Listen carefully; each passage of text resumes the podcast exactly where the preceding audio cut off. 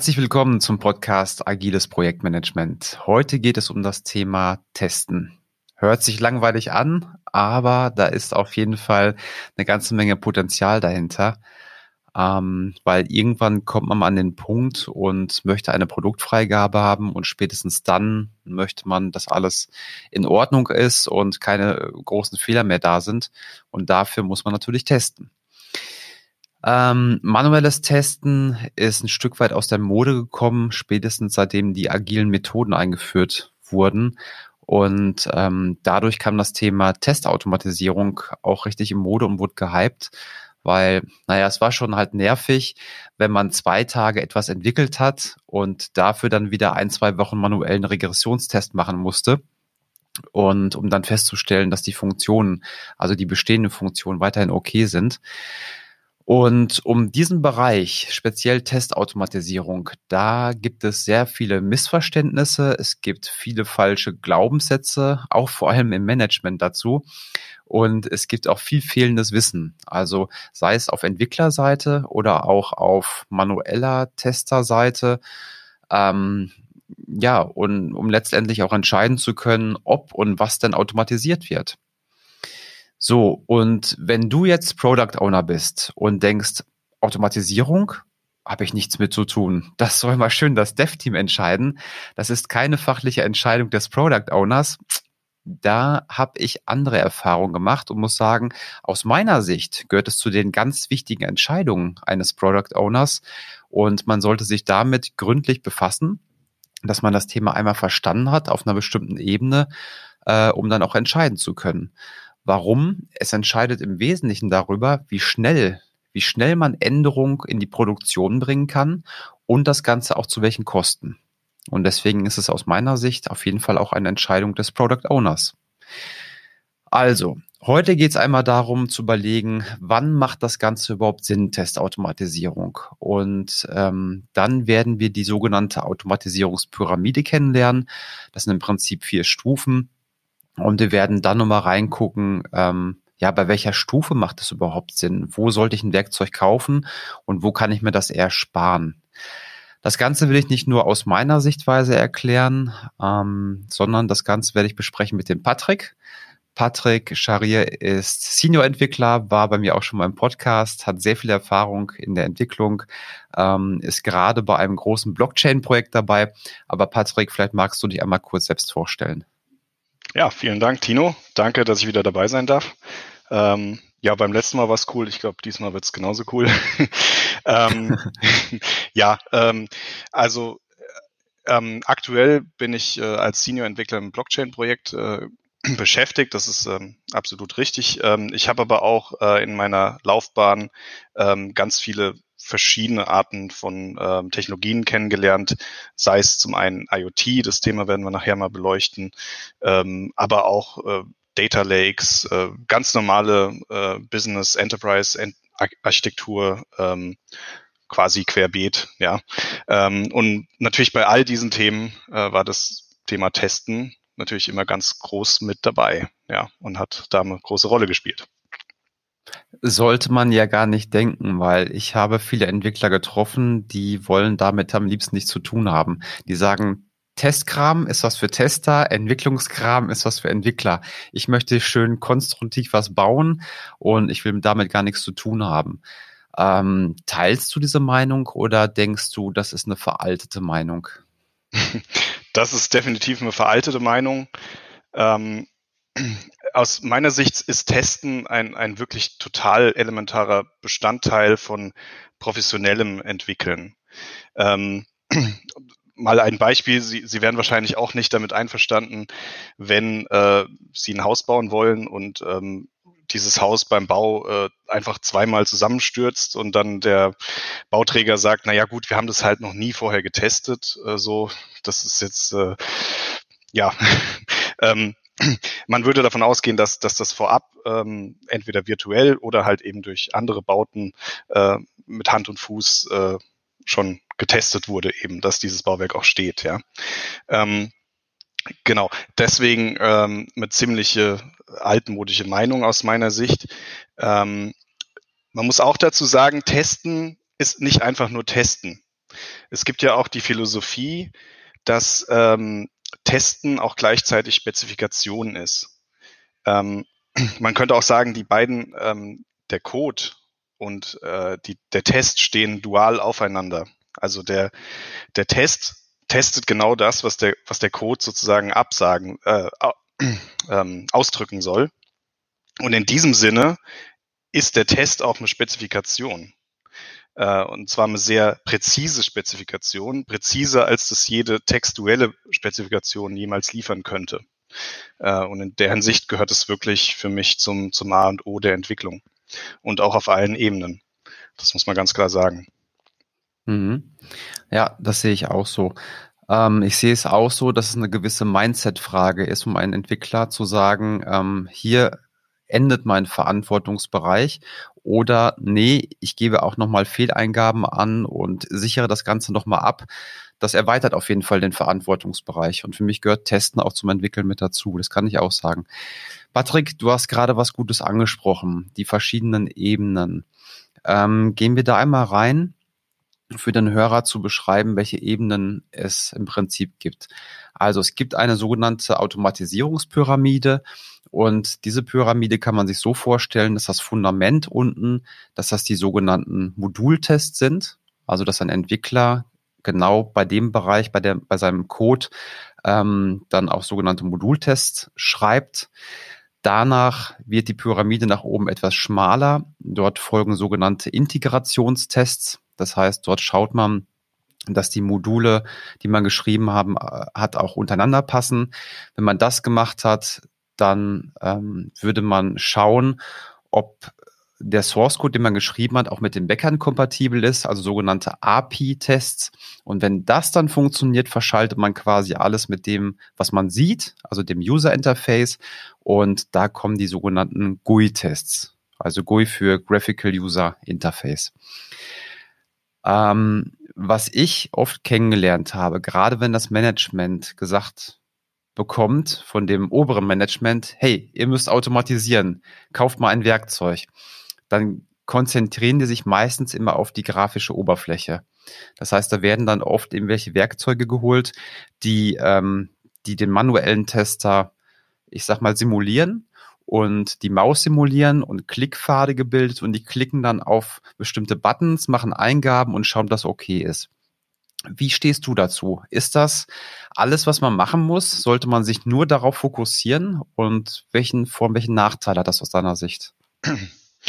Also rein formell, wenn man natürlich absolut gründlich ist, ähm, könnte man sagen, dass, dass bei so einem automatisierten Klicktest, äh, wenn, wenn man ihn wirklich gut macht, man unter Umständen tatsächlich eine ähm, Testabdeckung von 100 Prozent erreichen könnte. Mit Testabdeckung ist gemeint, ähm, oder Coverage nennt man das auch, dass wirklich jeder Teil des Codes auf allen Ebenen ähm, durchgetestet ist einmal. Jedes if, jede Vorschleife, alles. Ja, so das das ist die Theorie. Also wenn wenn wir wirklich alle optimal arbeiten würden auf der Ebene, dann dann würde ich diese Theorie gelten lassen. Aber die Erfahrung ist, ähm, dass ein solcher Test ähm, eben nicht alle äh, Punkte wirklich erwischt. Ja? Ähm, man, man wird immer enorme Lücken haben. Ähm, ich meine, das klassische Beispiel ist, ähm, äh, selbst wenn man so einen Test hat, ähm, es gibt immer noch Benutzer, die einen Weg finden, das Ganze dann trotzdem noch kaputt zu machen. Ja? Ähm, genau. Deshalb empfiehlt sich ähm, eben einen anderen Ansatz zu wählen und versuchen, wirklich jede Schicht einzeln durchzutesten. Es hat auch den Vorteil, dass man auf jeder Schicht erstmal eine deutlich niedrigere Komplexität hat. Ähm, da fangen wir ganz unten an bei den Unit-Tests. Da ist es meistens noch total überschaubar. Also ähm, wir wissen genau, welcher Codeabschnitt, welche Funktion, äh, welches Ziel erfüllen soll und können sozusagen ähm, wir wissen, was wir vorne reinwerfen und wir wissen, was hinten rauskommen soll ähm, oder wo was gespeichert werden soll. Also man kann es auf verschiedene Arten definieren. Ähm, es ist noch sehr übersichtlich. Ähm, und deshalb äh, ist es übrigens auch eine Pyramide, weil das so übersichtlich ist, schreiben wir da unten im Regelfall am meisten, also die meisten Tests. Ähm, diese Tests sind sehr günstig, sind einfach zu schreiben ähm, sie entdecken relativ viele Probleme schon vorab und sie beschleunigen sogar die Entwicklung. Ähm, da gibt es ja auch den Ansatz von Test-Driven Design, ähm, dass man zuerst die Unit-Tests schreibt und äh, erst dann den Code schreibt. Und da haben wir wieder den, den Punkt, den ich vorhin erwähnt habe, mit ähm, Tests sind auch Spezifikationen. In dieser Interpretation schreibt man zuerst die Spezifikation und füllt erst dann ähm, sozusagen den Code, äh, äh, schreibt den Code, der diese Spezifikation ausfüllt, ja, der die Tests eben erfüllt. Das ist die Idee. Ähm, genau. So, jetzt ist es natürlich so, wie bei allem, ähm, die Summe der Teile ist so gut wie nie ähm, dann wirklich äh, das Gesamte. Also nur weil man jetzt auf der unteren Ebene ganz viele Unit-Tests geschrieben hat und vielleicht auf der untersten Ebene tatsächlich eine Testabdeckung von 100 Prozent hat, heißt es nicht, dass auf der Ebene oben drüber sich exakt alles so verhält, wie man erwartet. Weil es gibt sozusagen auch Probleme, die nicht auf der unteren Ebene stattfinden, sondern quasi in der in der in der Metaebene oben drüber. Also ähm, es sind es sind, sind dann oftmals auch Designfehler. Ähm, wir sprechen dann von Integrationstests. Also zum Beispiel kann es sein, dass wir auf auf Unit-Test-Ebene alle Anforderungen tatsächlich erfüllen. Ähm, jetzt gehen wir aber eine Ebene höher auf die Integrationstests und dann stellen wir fest, dass vielleicht sogar die Anforderungen an sich falsch waren. Das würden wir unten nicht sehen, weil wir unten ganz stupide in Anführungszeichen Test für Test, Anforderung für Anforderung abarbeiten. Aber wir sehen sozusagen noch nicht die Kombination davon. Das sehen wir erst weiter oben in den Integrationstests, ähm, die schon ziemlich, äh, ja, ziemlich vollständig sind dann. Also die entdecken dann auch diese konzeptionellen Fehler. Ähm, und jetzt kann es aber natürlich immer noch weitere Fehlerquellen geben, ähm, beispielsweise wenn wir Fremdsysteme noch mit anbinden. Äh, da kommen wir dann zu den Systemtests. Ähm, dann geben wir streng genommen nämlich nicht nur eine Aussage darüber ab, wie sich unser System verhält, sondern wir geben auch äh, quasi eine Aussage darüber ab, ähm, wie sich unser System in Kombination mit anderen Systemen verhält, die schon da sind. Ja. Ähm, genau, und zu guter Letzt ähm, ja, haben wir an der obersten Ebene quasi die UI-Tests. Ähm, die man auch streng genommen ohne das gesamte Backend machen kann. Das wird auch oft gemacht. Ähm, aber wenn wir sozusagen dann am Ende das Sahnehäubchen haben wollen, äh, können wir noch einen Schritt weitergehen zu den sogenannten End-to-End-Tests. Die sind genau das, was der Name eben sagt. Einmal von ganz oben nach ganz unten äh, und wieder zurück. äh, und ja, das äh, durch die ganze Chose. Die sind aber natürlich auch am teuersten. Also die, die Pyramide ist deshalb eben auch eine Pyramide, weil unten die günstigen sind und oben die teuren. Ja, und genau so sollte man sie auch aufbauen. Gehen wir nochmal rein in das Thema Zeit und Geld. Also ich als Product Owner, wo ist der Vorteil für mich wirklich, wenn das Team, wenn das Entwicklungsteam entwicklungsbegleitende Tests, sage ich mal, schreibt? Genau. Ähm, ja, also ähm, nehmen wir mal den Fall, dass das Entwicklungsteam keine Tests schreibt. Dann ist das Entwicklungsteam natürlich am Anfang sehr glücklich, weil sie schreiben Code und äh, sie treffen auch zunächst mal auf keine Probleme. Ne? Es ist ja, ist ja auch nichts da, was sie, was, was irgendwie Probleme aufdecken könnte. Äh, so dass wir dann ähm, eine Ebene weitergehen. Ähm, jetzt, jetzt entsteht quasi nicht nur Code im Backend, sondern auch im Frontend oder an anderen Schichten. Ähm, und, äh, und am Ende ähm, fügen wir das alles zusammen. So, und jetzt, jetzt haben wir auf einmal eine maximale Kombination von neuem Code, aber damit auch von neuen Fehlern. So. Und jetzt ist es so, jetzt sieht man auf einmal sozusagen den Wald vor lauter Bäumen nicht mehr. Ähm, man hat so viele Fehler, die auch noch überlagert sind, ähm, dass es wirklich sehr schwierig ist, ähm, das mit gesundem Menschenverstand äh, zu analysieren. Also das ist wirklich schwierig, wenn man mehrere Fehler hat, die sich überlagern. Und ähm, genau diese Vorgehensweise ohne ohne Tests auf unteren Schichten führt halt eben genau dazu, dass die Aufdeckung, also wo die Fehler dann, die Bugs wirklich ans, ans Licht kommen, passiert ziemlich weit hinten. Und wenn die ziemlich weit hinten passiert, ist es ziemlich teuer, weil dann sind mehr Leute beteiligt und es muss vielleicht ein Release verschoben werden. Das heißt, unser, unser Ziel beim Testen ist eigentlich, wir wollen das immer so früh wie möglich erkennen aber gleichzeitig auch so günstig wie möglich. genau. ja. Ich verstehe, ich verstehe. Das heißt, zum einen, wenn ich diese Tests oder mein Entwicklungsteam würde diese Tests nicht machen, verschiebe ich das Risiko bei der Integration nach hinten. Ähm, und das heißt für mich, ich habe keine Transparenz. Also ich weiß nicht wirklich, ob eine User Story fertig ist, im Sinne von wirklich fertig. Und wenn was auftritt, ein Fehler, dann weiß ich nur, oh, da geht was nicht, aber kenne nicht sofort den Ansatz, also die Fehlerursache. Genau. Das heißt, ich muss von der Fehlerwirkung ähm, von dieser Blackbox erstmal diese Blackbox aufschrauben, sage ich mal, Hülle für Hülle und muss mich tiefer reingraben und gucken, wo ist die Fehlerursache vorhanden. Das kann halt sehr lange dauern, ne? bis man diese Fehlerursache gefunden hat, wenn die ganze Integration schon fertig ist. Okay, verstanden, das macht Sinn. Ähm, Nachteil von dem ganzen Testschreiben ist wahrscheinlich, dass einfach Zeit dafür verlangt wird, oder? Es dauert einfach wesentlich länger, als nur die Funktion runterzuschreiben, die der Kunde auch benötigt. Ähm, hast du mal einen Eindruck ungefähr prozentual? Also man sagt, ähm, ja, kannst du sowas sagen wie 30 Prozent oder 10 Prozent von dem funktionalen Code sind Testcode oder ähm, Wie viel ist das? Also zunächst mal kann ich deine Aussage nicht äh, direkt bestätigen. ich muss sie eigentlich direkt widerlegen, ähm, weil natürlich kostet das reine Schreiben der Tests zunächst mal Zeit. Das ist, das ist korrekt. Ja, es wird einfach mehr gemacht. Ja, aber in der in der Summe ähm, spart uns diese investierte Zeit ähm, praktisch Geld. Ja, man, man, man kann das quasi als Summe so eine Art Versicherung sehen an der Stelle. Ne? Also wir, wir, wir zahlen, wir zahlen ein kleines bisschen mehr in der Erwartung, dass wenn in der Zukunft irgendwie mal was schief geht, auch was Schlimmes, dann ähm, haben wir was, was uns rettet. So, ja. Aber zunächst mal müssen wir natürlich ein bisschen zahlen dafür, ja.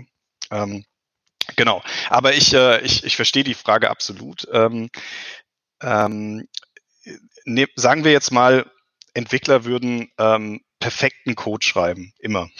Ja, die, die machen keine Fehler. Ähm, okay, dann bräuchten wir streng genommen eigentlich auch wirklich keine Tests. Ja. Aber sagen wir mal, nehmen wir es einfach mal an für den Fall. Ja. Und jetzt sagen wir, okay, wir, wir, wir wünschen von diesen perfekten Entwicklern aber an der Stelle trotzdem Tests. Ja.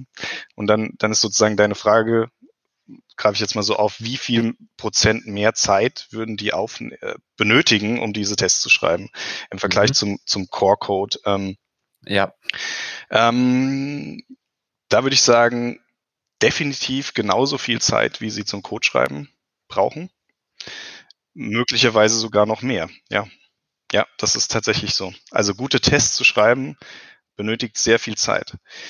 Ähm, und unter guten Tests verstehe ich nicht nur die mechanischen Tests, ähm, so nach dem Motto, ähm, gib mir mal einen Wert, ja, ähm, sondern auch gib mir mal keinen Wert, ja, äh, bricht dann das Programm ab, gibt es einen Fehler, oder gib mir eine Million Werte, ja, mhm. ähm, oder gib mir nicht den, gib, gib mir den Index 10, äh, sondern gib mir mal den Index minus eins oder so, ja, oder minus 10, äh, so die Randfälle. So. Und du siehst, da, da, da kommen schon ganz viele Edge Cases zusammen, äh, die, die man alle abtesten muss, streng genommen, wenn man wirklich gut testet. Ja. Ähm, deshalb testen kostet, ja, definitiv. Ähm, aber, er, aber das sind kurzfristige Kosten. Die langfristigen Kosten, wenn man nicht testet, sind viel, viel größer. Und äh, ich glaube, das, da gibt, das wurde auch ähm, wissenschaftlich bewiesen. Äh, da gibt es Papers dazu. Also das ist, ähm, das ist eigentlich eindeutig mhm. an der Stelle. Es lohnt sich zu testen.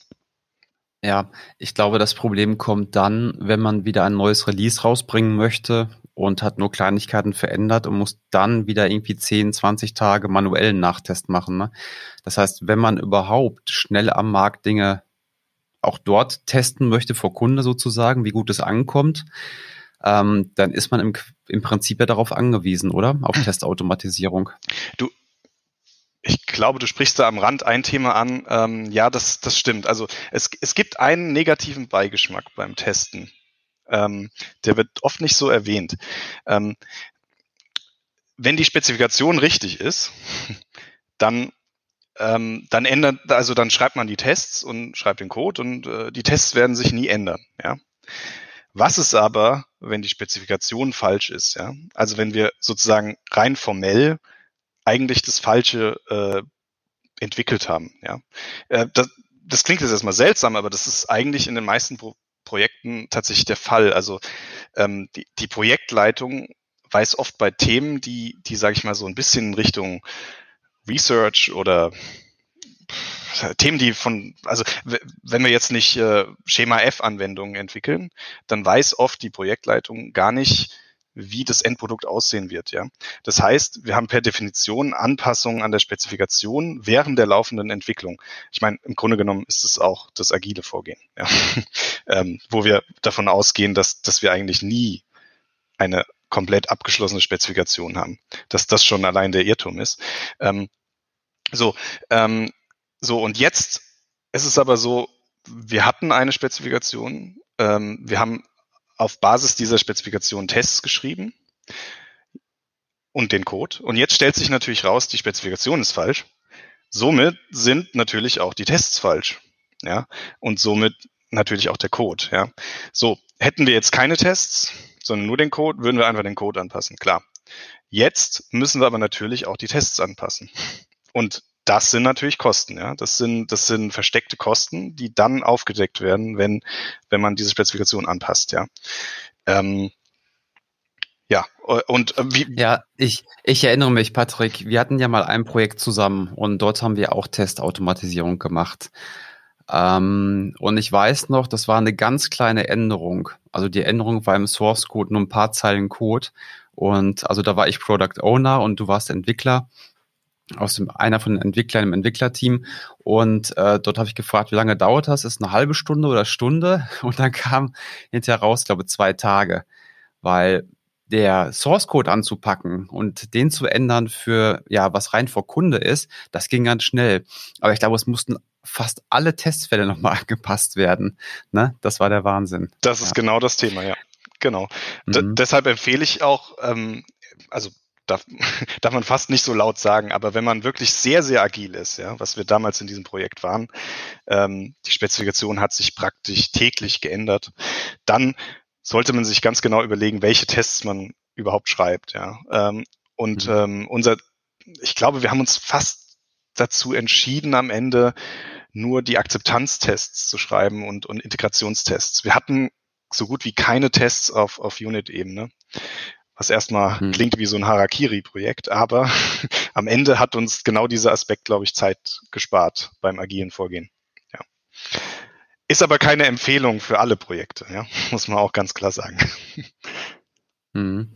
Ich glaube, das ist auch die Schwierigkeit, grundsätzlich beim Thema Test rauszufinden. Also man testet ja nur, weil es auch Risiken gibt.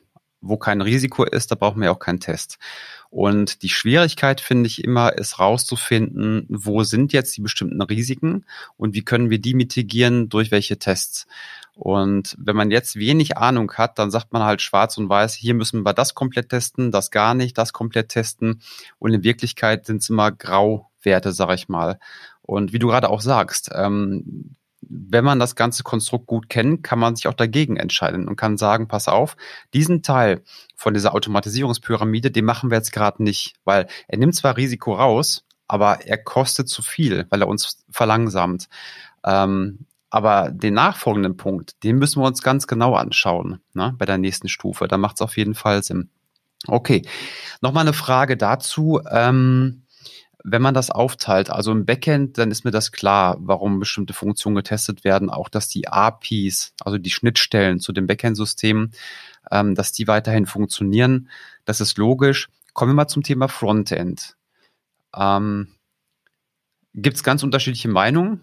Also äh, ich, meine Meinung ist, dass viele Apps beispielsweise und viele Frontends, dass die auch gut ohne automatisierte Tests aus, auskommen. Wie ist deine Meinung dazu? Würdest du sagen, nee, würdest du immer machen, automatisierte Tests beim Frontend oder falls nein, kann man das irgendwo entscheiden, wo es sinnvoll ist und wo es vielleicht nicht sinnvoll ist? Ähm, mh, hm, unter Umständen ist an der Ebene bei, bei kleinen Projekten ähm, wirklich ein manuell Test ähm, am besten, ja, weil weil der deckt dann auch und und das sieht man manchmal bei diesen völlig automatisierten Tests gar nicht mehr so sehr.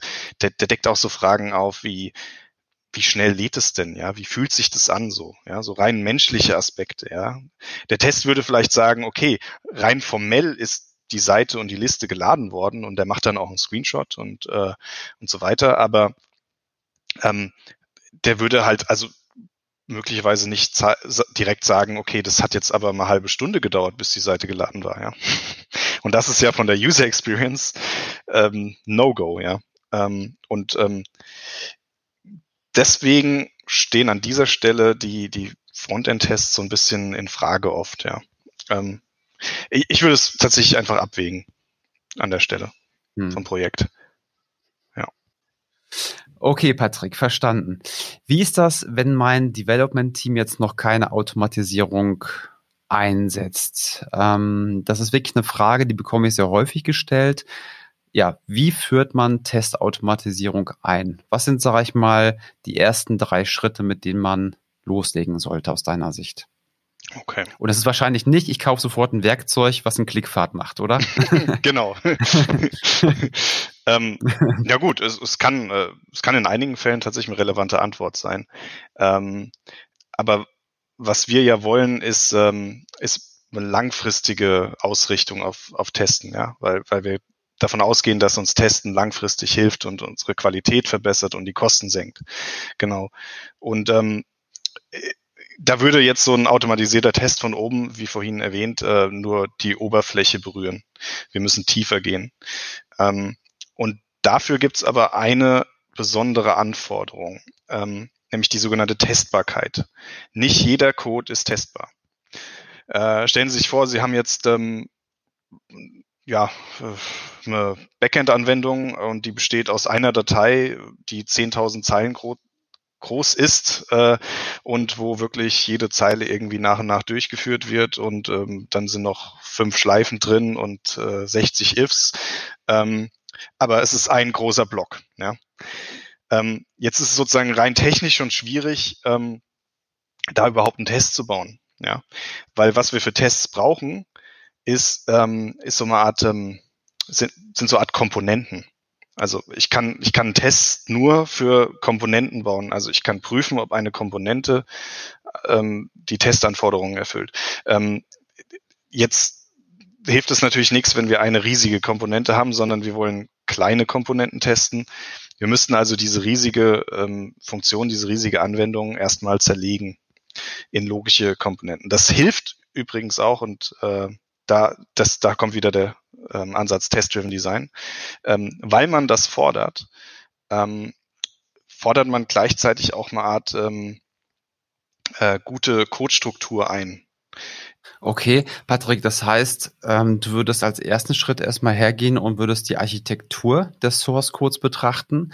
Und wenn das ein großer monolithischer Block ist, dann erstmal schön klein hacken, richtig? Um es handhabbarer zu machen. Genau, ja. Okay. Mhm. Okay, das wäre der erste Schritt. Okay, ist das eine Voraussetzung für Testautomatisierung auf der Code-Ebene? Definitiv, ja. ja.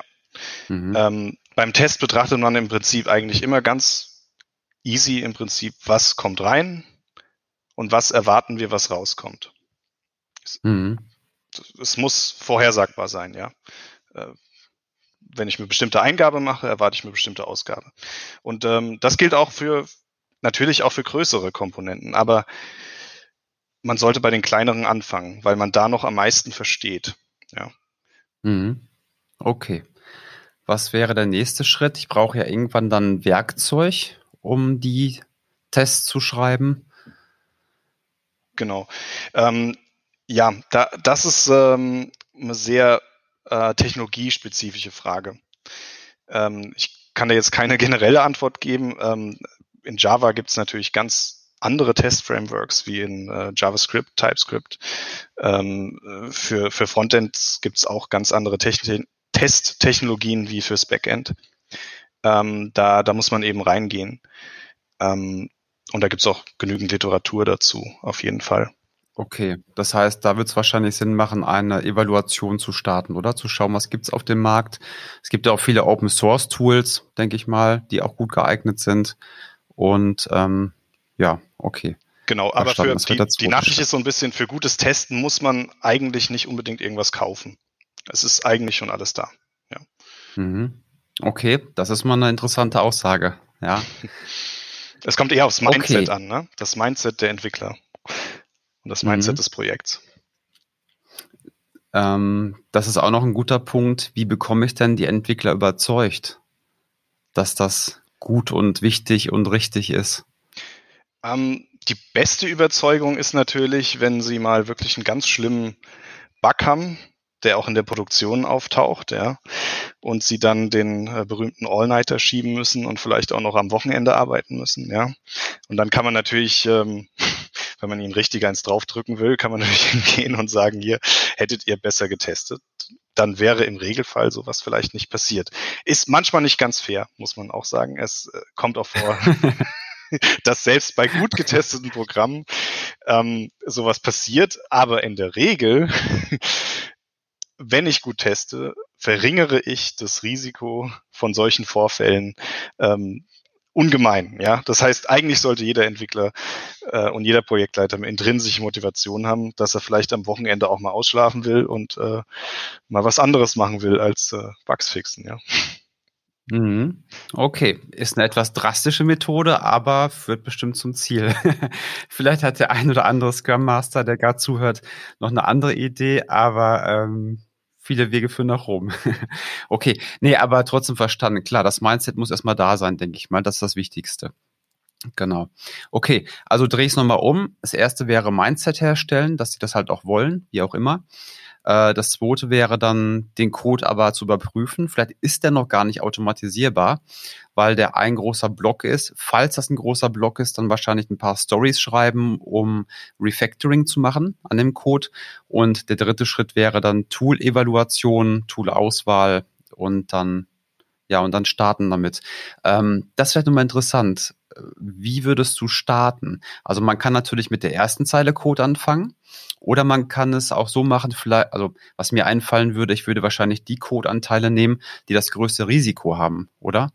Das heißt, wenn ich irgendwo eine Berechnung habe mit Mehrwertsteuer und so weiter, dann würde ich wahrscheinlich da zuerst angreifen, sage ich mal, um das Risiko zu senken und nicht irgendwo anders bei Hilfefunktionen. Oder ist das nicht möglich? Das ist eine gute Frage. Das ist genau richtig, wie du, wie, wie du es gesagt hast. Ähm, man sollte anfangen und ähm, fachliche Komponenten isolieren und gezielt trennen. Ja? Also wenn du gesagt hast, da ist dieser große Monolith und der berechnet äh, zuerst die Umsatzsteuer da und dann verrechnet er das damit und äh, äh, nimmt mal drei und addiert noch zehn dazu, dann solltest du überlegen, kannst du nicht diesen kleinen Teil, der zuerst die Umsatzsteuer berechnet, in eine eigene Funktion auslagern.